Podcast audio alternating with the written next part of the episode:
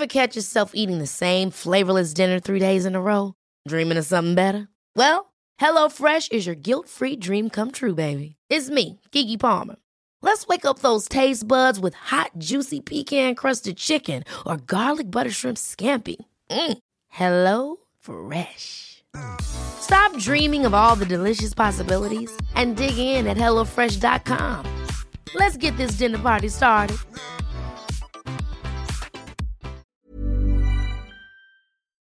En el episodio de hoy platico con el doctor Rafael López sobre imagen corporal, su impacto en la sociedad actual e importancia en la salud mental.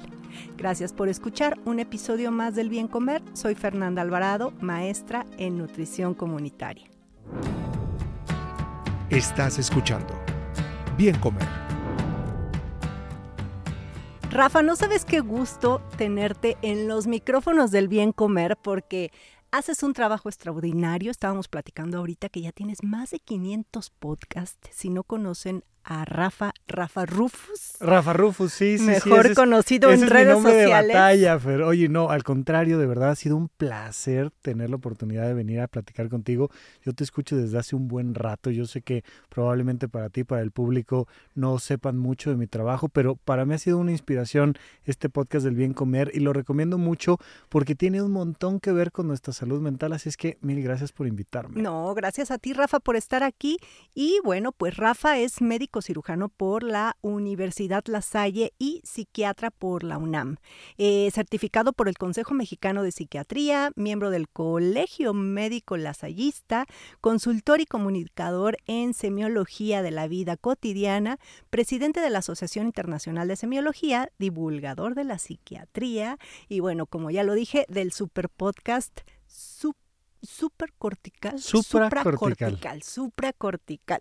Sí, Que es, eh, a ver, cuéntanos rapidito de tu podcast. Eh, Supracortical es eh, el, el proyecto, bueno, que me, me ha llevado muchos años ir construyendo, creando una comunidad lindísima.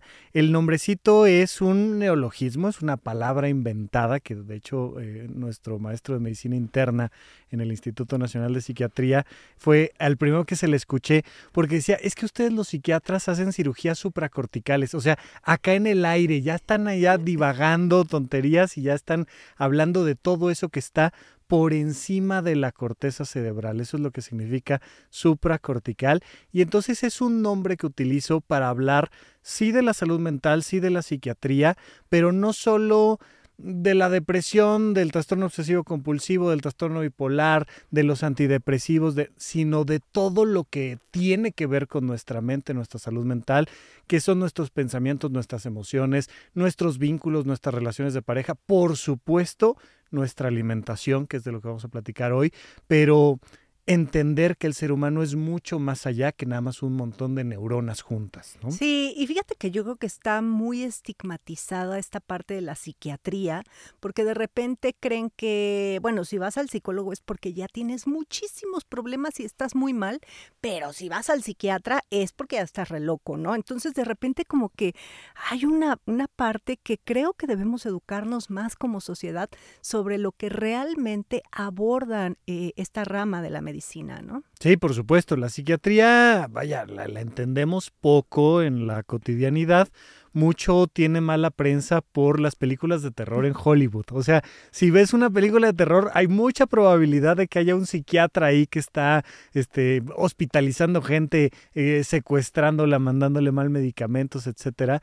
Y bueno, hay muchos motivos por los cuales la gente tiene esta mala idea de la psiquiatría, pero realmente ha sido una ciencia que se ha vinculado mucho con esta visión más humana de la medicina y pues tiene mucho que ver con esta capacidad de hacer un vínculo, un rapport que nos ayude a todos a estar elevando la calidad de nuestra vida. Así es que bueno, la ventaja que tenemos hoy en día de las redes es que ahí puedes conocer al psiquiatra sin demasiado miedo, ¿no? Lo peor que puede pasar es que no te guste y lo cambies, pero podemos hablar de muchos temas ahí en el podcast de Supracortical y en las redes y, y hoy vamos a platicar de uno muy importante también. Justamente, y, y es esta parte de la imagen corporal Sí. y qué tanto nos importa cómo no- nos ven los demás para, para nuestro bienestar. A ver, platícanos un poquito esto de cómo la imagen corporal puede ser influenciada en nuestro bienestar.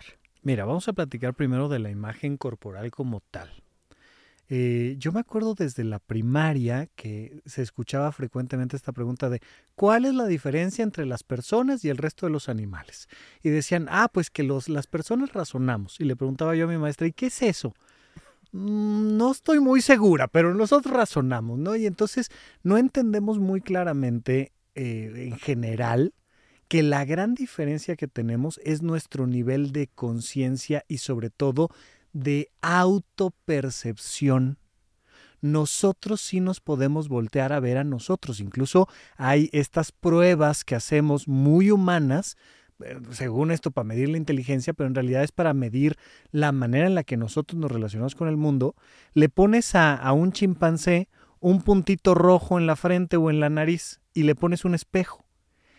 La mayoría de los animales, cuando ven un espejo, ven a otro ser del otro lado nosotros tenemos la capacidad de decir, ah, el que tiene el puntito rojo soy yo y está en mi nariz. Y entonces esta interacción con el espejo que implica entender mi propia imagen, punto número uno. Punto número dos, somos seres sociales. Los seres humanos y esto se nos ha olvidado en las grandes ciudades, somos seres vinculados a otros seres humanos. Y tenemos siempre una tarjeta de presentación, esta cosa plana enfrente de nuestro cráneo, que es nuestra cara, con la que nos presentamos con los demás. Pero además viene acompañado de todo el cuerpo. Entonces, nos entendemos a nosotros mismos y entendemos que los demás nos voltean a ver y tienen una imagen de nosotros. Todo esto construye nuestra imagen personal y es probablemente de las cosas más importantes en esta, en esta cosa muy humana, que también somos muy jerárquicos. A mejor imagen, pues solemos estar más altos en los niveles de estructuras sociales, cosa que nos trae un montón de problemas, por supuesto. Pero entender que cuando estamos hablando de imagen corporal, no estamos hablando así de, hay cualquier cosita. Estamos directamente hablando de los temas emocionales más importantes para nosotros. Claro, y de ahí, pues al final en esa imagen y lo que nos acabas de explicar, pues influyen factores culturales, ¿no? Como dices, la sociedad tiene mucho que ver, pero también lo mediático. Y creo que ahorita en pandemia fue de los puntos eh, o, las cuestiones que estar tan metidos en redes sociales y viendo la vida de los demás perfecta, ¿no? ¿Cómo puede llegar a, lo que percibimos? Y también esa persona, no sé si supiste hace poquito, eh, desviándome y no un poco el tema, porque sí es, va, va, de, va, de, la mano, hace poco falleció una chica influencer que era cruda y vegana. Sí, claro, cómo no. Entonces creo que sí va de la mano un poquito con esto que estamos platicando y cómo los factores mediáticos sociales la hacían creer, ¿no? Y cómo hacía ella ver, o sea, cómo se, cómo se veía según ella hacia los demás, ¿no? Cuando sus cercanos decían, es que no se veía como se veía en los likes o en las redes sociales. Sí, claro, claro. Mira, eh, eh, resumiendo muchísimo la historia de, de este impacto que tenemos con nuestra imagen corporal, pensemos en los espejos, la televisión y ahora las redes sociales. Antes no había espejos, entonces tu autoconciencia de la imagen era muy diferente. Surge la televisión y hay muchos estudios que demuestran que con la llegada de la televisión viene un boom tremendo de los trastornos alimenticios. Y ahora el tema de las redes sociales que potencia esta vitrina en la que nos sentimos juzgados todos todo el tiempo y que se vuelve un tema, bueno, tremendo. Sí, y, crees que de verdad hay, hay personas que, que, pueden llegar hasta sufrir y alterarse, ¿no? Pero, a ver, ¿cómo, cómo la imagen corporal eh, eh, negativa puede afectar el autoestima y nuestra salud mental? Sí, yo creo que, a ver, eh, por supuesto esto que dices tiene todo el sentido, pero vamos a pensarlo tantito al revés, porque si no vamos a repetir el discurso que vamos a encontrar en cualquier lado en Internet. Nuestra autoestima es directamente qué tanto nosotros nos percibimos queridos por nosotros mismos y por los demás. Lamentablemente, hemos relacionado los cánones de belleza con ese nivel de sentirnos queridos, lo cual está mal no por la imagen en sí, no por el canon de belleza. El problema no es el canon de belleza. El problema es que desde nuestra más temprana infancia y a lo largo de toda nuestra vida hemos roto los mecanismos que nos hacen sentirnos queridos. Entonces creemos que nos van a querer por cómo nos vemos, por cuánto ganamos, por en dónde trabajamos, por qué éxitos tenemos y entonces empezamos a generar este hoyo negro donde tratamos de ser más queridos con cosas que no nos van a dar ese nivel de satisfacción emocional. Es que si peso dos kilitos menos, la gente me va a querer más, yo me voy a querer más. Puedes pesar 2 kilos menos o 20 kilos menos u 80 kilos menos y vas a seguir teniendo ese hueco emocional. Entonces, como no estamos resolviendo el problema de origen, que es que vivimos en una sociedad que nos separa de la comunidad desde una perspectiva emocional, entonces todos estos eh, eh, falsos eh, rutas de salida, falsas soluciones, nos llevan a decir, es que entonces pues debe de ser la cantidad de músculo, la cantidad de grasa corporal, cómo me veo, cuál es la cinta métrica que me da. Y, y, la báscula se vuelve el sustituto del amor incondicional que debería de venir de las otras personas y el espejo se vuelve el gran juez. Entonces esto termina desencadenando a la hora de que no lo puedes llenar con una imagen determinada, pues terminas con depresión, ansiedad, conductas alimenticias que te hacen un montón de daño, con este vigorismo, un montón de cosas que al final terminan afectando tu salud mental, por supuesto, pero terminas con daño grave a tu salud física por la búsqueda de un sustituto en la imagen corporal del amor que en realidad estamos buscando. Sí, claro. Y bueno, finalmente, entonces entiendo que de acuerdo a esto que nos dices, pues no necesariamente alguien que luce muy guapo y bien cuidadito quiere decir que tiene mucho amor propio. No. Totalmente. No necesariamente. No necesariamente, ¿no? Independientemente de si tienes estos cánones de belleza en tu cuerpo o si tu cuerpo es completamente diferente o si tienes un problema de obesidad o de desnutrición o de lo que sea, en términos de salud mental, el asunto está en otro lado. Y mucho de tener una buena alimentación, una sana alimentación, es que la alimentación sea una experiencia emocionalmente placentera, que eso muchas veces requiere de la convivencia social, de aprender a comer eh, eh, alimento que, que no es hiperpalatable, porque por ejemplo el alimento hiperpalatable lo que hace es que muchas veces desencadena este sistema de recompensa de una manera exagerada que lo quemas y que entonces necesitas un montón de azúcar y un montón de sal y un montón de picante, pero además vas comiendo ahí medio en el auto, solo, nomás para quitarte el hambre, cuando mucho por ejemplo que tiene que ver con el tiempo que le dedicamos a la comida, el sentarnos a comer en un grupo social de seguridad y confianza, se vuelve importantísimo para tener una alimentación correcta y una buena salud mental y física. Así es. Y ahorita en el segundo bloque vamos a platicar cómo una buena alimentación sí puede ser una manera de autocuidado y autoamor. Exacto. sí el tip de la semana. ¿Sabías que el estrés puede afectar negativamente a nuestra microbiota intestinal? Sí, a ese conjunto de microbios que se alojan en el intestino y que cumplen funciones importantísimas para la salud. Para ello, los expertos recomiendan practicar la meditación. Diversas investigaciones han demostrado que meditar favorece el estrés y la ansiedad. Si bien estos hallazgos sugieren que la meditación puede atenuar la respuesta al estrés, según lo indica una reducción en el cortisol plasmático, se necesitan más estudios para saber si la meditación por sí sola puede modificar nuestra microbiota intestinal. Estás escuchando bien comer. Y sí, como decíamos, esta parte de la buena alimentación, de hecho, así me llamo yo el bien comer, porque creo que como lo digo siempre al término de mis, de, mis videos, el bien comer es un placer. Y el placer no necesariamente tiene que ser a las papilas gustativas. La alimentación es biopsicosocial y ahí es donde entra esta parte, ¿no, Rafa? Sí, totalmente. El placer es fundamental en nuestra vida y es entender que sí tiene muchos elementos en torno para decir, ah, estoy disfrutando no de este alimento, sino de esta experiencia completa. O sea, estoy disfrutando del alimento, pero estoy disfrutando de la convivencia, pero estoy disfrutando del momento, pero estoy, estoy en contacto conmigo y es importantísimo. Entonces, siempre entender este elemento del placer como lo crucial para determinar que estoy disfrutando la comida.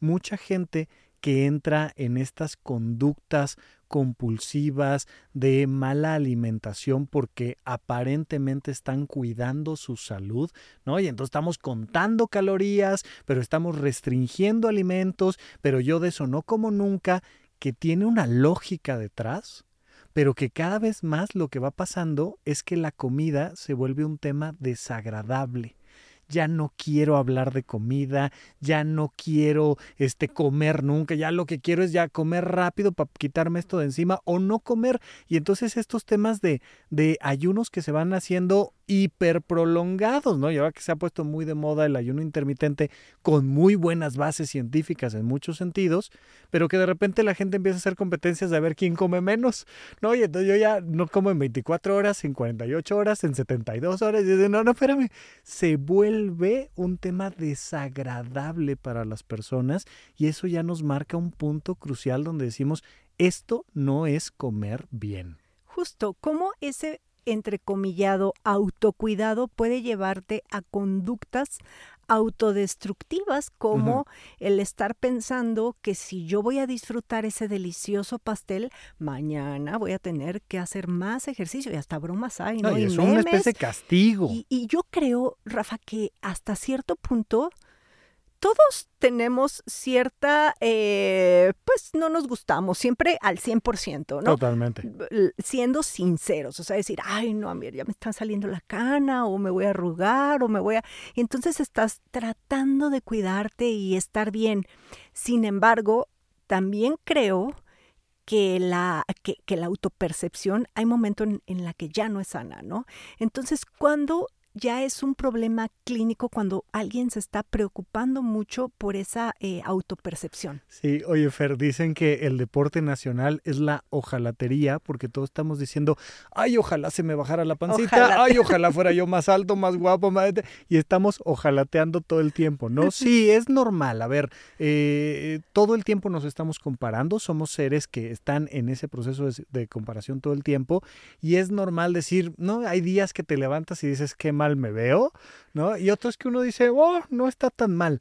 Pero sí hay dos factores muy claros. Esto es un problema clínico cuando los problemas emocionales son muy intensos o muy prolongados y cuando los problemas físicos empiezan a aparecer. Es decir, eh, una persona que ya la alimentación, para meterlo en una caja muy grandota, empieza a generarle ansiedad, depresión, irritabilidad, ya es un problema. Pero bueno, es algo que puede pasar un día y ya, ah, perfecto. No, ya esto es algo constante. Ya constantemente tengo un desagrado con mi cuerpo y ya es un desagrado intenso que pasa todo el tiempo, con mi cuerpo, con la alimentación, con el cuerpo de los demás, ya todo el tiempo lo primero que estoy haciendo es viendo quién tiene qué peso, qué talla, qué medidas, qué color de piel, qué tal, y eso me está causando un disconfort emocional constante e intenso. Ahí ya es un problema clínico. O bien cuando ya está afectando mi salud. Por ejemplo, uno de los problemas serios que suelen tener las personas con una anorexia ya bien puesta es que empiezan a desnutrir su músculo cardíaco, su corazón se empieza a hacer pequeño y se ponen en riesgo de un infarto por desnutrición. Pero desde el momento en el que una persona está ya en desnutrición o en una obesidad importante, ya cuando vemos un problema de salud oye, esto está dañando tus rodillas, oye, esto está afectando la cantidad de calcio, oye, esto está afectando tu sueño, cuando ya hay un problema físico, o cuando los síntomas emocionales son intensos y prolongados, ahí ya necesitamos atención lamentablemente en temas de alimentación no solo de un psiquiatra, sino de un grupo de profesionales multidisciplinarios, porque esto, o sea, hay muchos temas donde el psiquiatra sí puede trabajar solito, muchos. pero uno donde definitivamente requerimos un equipo de trabajo es en los trastornos de alimentación. Y son varios profesionales que nos ayudan a levantar el barco. Y qué bueno que lo mencionas, Rafa, porque fíjate que eh, de repente hay nutriólogas que se ponen como especialidad trastornos de la conducta alimentaria, pero creo que es un tema bastante delicado que no debe ser atendido en un consultorio de una nutrióloga definitivamente. Como dices, es multidisciplinario y yo iría más por la parte de la salud mental en un principio y, ya obviamente con la nutrióloga sí, y con habrá otros otros especialistas otros profesionales de la salud involucrados pero no es la nutrióloga. A mí de repente me, me piden recomendaciones para nutriólogas que se dediquen a trastornos de la conducta alimentaria y les digo no existen. No cuando estamos hablando de un trastorno de la conducta alimentaria es eh, la, la piedra angular tiene que ser el psiquiatra pero nunca el único en atender estos procesos, ¿no? Claro que tiene que estar la parte psicoterapéutica, pero la parte de nutrición, pero la parte de actividad física, pero la parte de disciplinas familiares, o sea, un montón de, cosas, pero sí, ya si estamos hablando de un trastorno de la conducta alimentaria, por supuesto, los dos más comunes, anorexia y bulimia, entonces el psiquiatra tiene que ser piedra angular, sí o sí. Y entonces eh, este apoyo se da a través de estos profesionales. Y si alguien en la casa yo me doy cuenta que mi hija está luchando con eso, o mi mamá o mi prima, o ¿qué podríamos hacer? Porque el familiar muchas veces es el que, el que paga los platos rotos, no la persona que está pasando por ese trastorno. Sí, lamentablemente no es una situación sencilla siempre hay que diferenciar entre menores de edad y mayores de edad, porque los mayores de edad tienen todo el derecho de tomar sus propias decisiones, de decir, me quiero atender, no me quiero atender, y siempre me preguntan, oye, ¿cómo le hago para que mi mamá, mi hermano, mi... pues no puedes obligar a nadie. Pero cuando estamos hablando de menores de edad, pues nuestra responsabilidad el cuidado de su salud física y mental. Definitivamente entrar por la parte médica, es decir, la parte de medicina interna para ver cómo está la composición corporal y el sistema, la parte psiquiátrica definitivamente, pero insisto, no va a ser para nada lo único y sí hay que tratar de acercarnos a un grupo de profesionales que sean expertos en el manejo de trastornos de la alimentación, porque lamentablemente es algo muy complicado, muy difícil de atender. Lo mejor es eh, hacer lo posible por prevenir la aparición de estos trastornos de alimentación y mucho de la prevención, insisto, tiene que ver con cómo hacemos sentir queridos a los menores de edad porque tenemos una cultura donde este, este machismo cultural en el que pertenecemos, especialmente sobre las mujeres, pero en general sobre los menores, siempre hay alguien que es, uy, pues estás comiendo mucho, pues es que qué gordo te vas a poner, pues es que... Y, y este proceso de agresión emocional repetido que termina como colofón con el trastorno de alimentación, pero que para nada es el único problema ahí. No, y también por otro lado está la parte también cultural muy de nuestro país de si el niño está flaquito, ay, la mamá no le da de comer y el gordito porque está sanito y los niños gorditos son los bonitos, ¿no? Entonces creo que ahí hay un doble discurso. Pero bueno, finalmente, a ver, todo esto se puede revertir fácilmente. ¿Cómo, cómo volvernos a ver al espejo y decir, me gusto? Sí, fácilmente, definitivamente no pero sí entender que el amor propio está directamente relacionado con el, ah, el, autocuidado. Es un sinónimo. Quererte a ti es cuidarte a ti. Pero parte de lo que tienes que cuidar definitivamente son tus emociones. Yo siempre les digo que los cuatro grandes pilares de la salud mental son dormir bien, comer bien, que para eso está este podcast con toda la información, hacer ejercicio, pero tener actividades recreativas. Y las actividades recreativas pues tienen que ser las otras tres, tiene que ser placentera la vida, pero es entender que tenemos que crear cambios culturales muy profundos. Cuando lo estamos hablando desde el individuo, yo a mí me tengo que empezar a dar placer, a querer, a cuidar, a atenderme con profesionales y hacerles caso. Cuando estamos hablando de esta sociedad, tenemos que transformar nuestra escala de valores, dejar de pensar que más dinero, más guapo, más es lo correcto y entender que es el vínculo entre la comunidad lo que nos va a ayudar a todos vivir una mejor calidad de vida. Y, parece, pues, de repente que picamos piedra, ¿no? Sobre todo mucho de, de, mis discursos es esta parte del disfrutar, de alimentarse correctamente, no es comer pollo asado y lechugas, pero estamos inmersos en una cultura, por ejemplo, en, mi, en mi ramo, pues la cultura de dietas, ¿no? En esta, eh, en, este canon de belleza en el que la chica de modelo de Victoria's Secret es, es como debemos ser. Actualmente ya hay eh, pues modelos de talla grande y empieza a haber una mayor inclusión de cuerpos que por ahí también de repente algunas profesionales se, se, creo que se van mucho al límite, ¿no? Y, tampoco se trata de promover la obesidad como un estilo de vida saludable, no. porque no lo es, pero sí puede haber una línea media. Sí, eh, a ver, es que claro que necesitamos entender qué tipos de cuerpo, pues todos, ¿no? Que lo normal en el ser humano es la diversidad. Claro que sí. Pero mi problema con el tema de la imagen corporal desde la perspectiva social y de salud mental es que seguimos pensando que el tema es la imagen. Y el tema no es la imagen.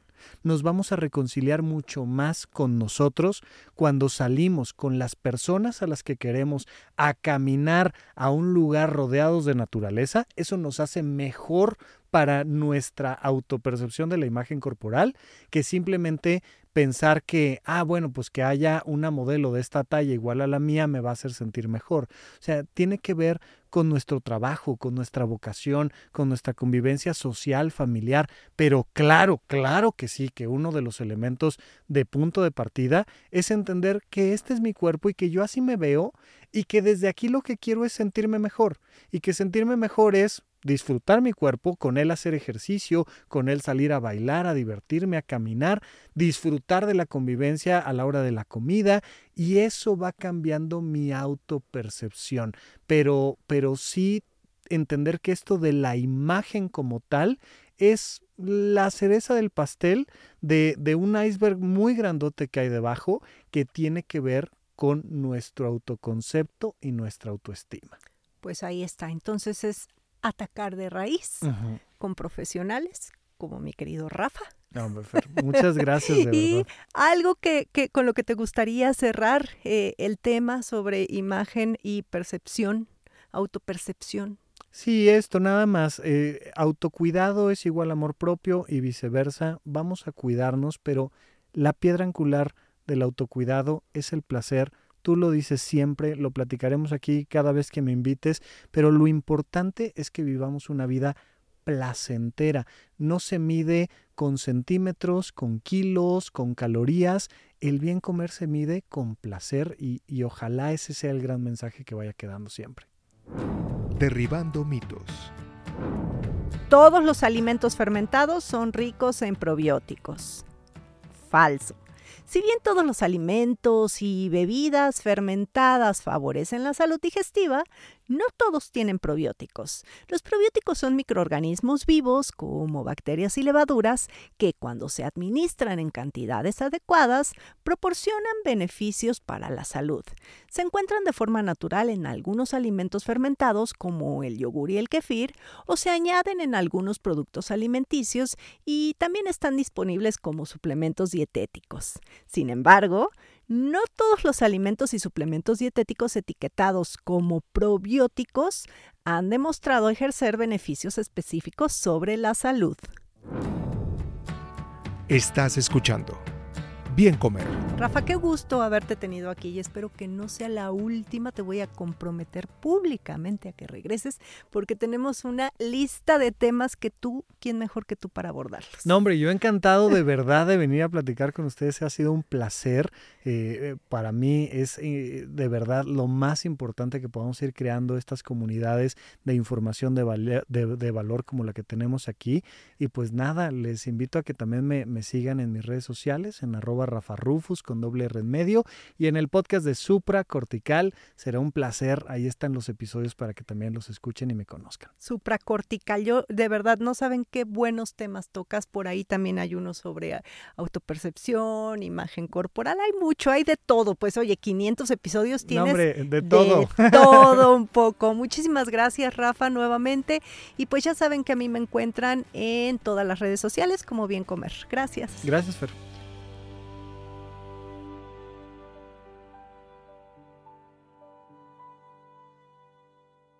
Las opiniones expresadas en este programa no pretenden sustituir en ningún caso la asesoría personalizada de un profesional. Tanto la conductora como Exile Content quedan exentos de responsabilidad por la manera en que se utilice la información aquí proporcionada. Todas las opiniones son a título personal. Ever catch yourself eating the same flavorless dinner three days in a row? Dreaming of something better? Well, HelloFresh is your guilt-free dream come true, baby. It's me, Kiki Palmer. Let's wake up those taste buds with hot, juicy pecan-crusted chicken or garlic butter shrimp scampi. Mm. Hello Fresh. Stop dreaming of all the delicious possibilities and dig in at HelloFresh.com. Let's get this dinner party started.